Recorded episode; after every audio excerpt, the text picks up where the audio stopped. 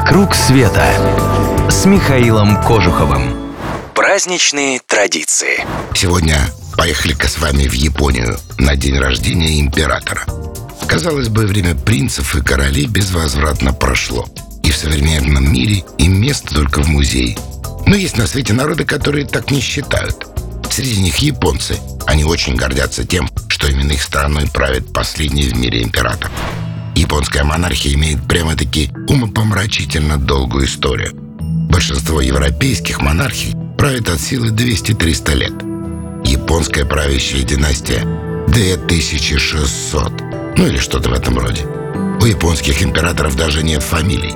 Когда эта семья появилась, фамилии еще не было. Как и прочие уважающие себя монархи современности, японский император царствует, но не правит – но кое-какое влияние на подданных у него еще осталось.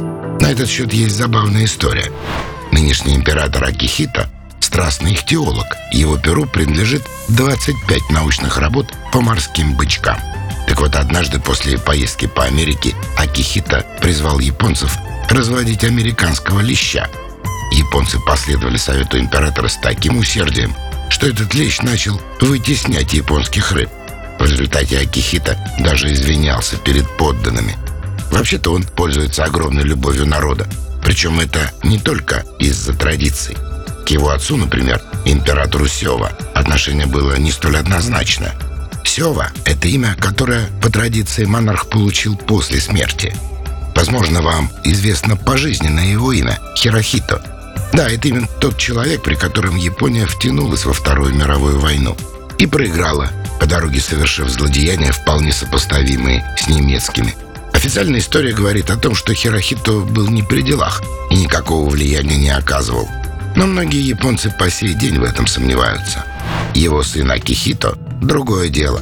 За 25 лет его правления Япония ни на кого не нападала, зато била рекорды уровня и продолжительности жизни. Да и сам он имеет репутацию человека тихого, приятного и демократичного – Например, он первым в японской истории женился на девушке неблагородного происхождения. Да и детей своих императорская чита воспитывала лично, не прибегая к услугам гувернеров и нянек. Ежегодно 23 декабря тысячи японцев идут к императорскому дворцу в Киото, чтобы поздравить монарха с днем рождения, а заодно, чтобы посмотреть на сам дворец, ведь его открывают для посетителей лишь два раза в году. Сам монарх с супругой выйдет на балкон и помашет народу рукой. Правда, через пуленепробиваемое стекло. А после этого можно будет написать ему личное поздравление. Для этого там расставлены столы с бумагой и всем необходимым для того, чтобы выразить верноподданнические чувства. Вообще Япония — это отдельная планета. Если вы еще не бывали там, то вот вам совет. Поспешите застолбить местечко в группе Андрея Бельжо, души компании клуба путешествия Михаила Кожухова, который приглашает побывать с ним в Японии на празднике огня. А хотите, в группе япониста и известного фотографа Кирилла Самурского, который отправляется в Японию в самое красивое время. Оно называется Мамидзе. Это время увядания красных кленов. Заодно и фотографировать научитесь. И не забудьте подписаться на наши новости на сайте www.mktravelclub.ru чтобы первыми узнавать обо всем самом интересном. Клуб путешествий Михаила Кожухова – это авторские путешествия по всему миру, индивидуально или в маленькой группе с душой компании во главе.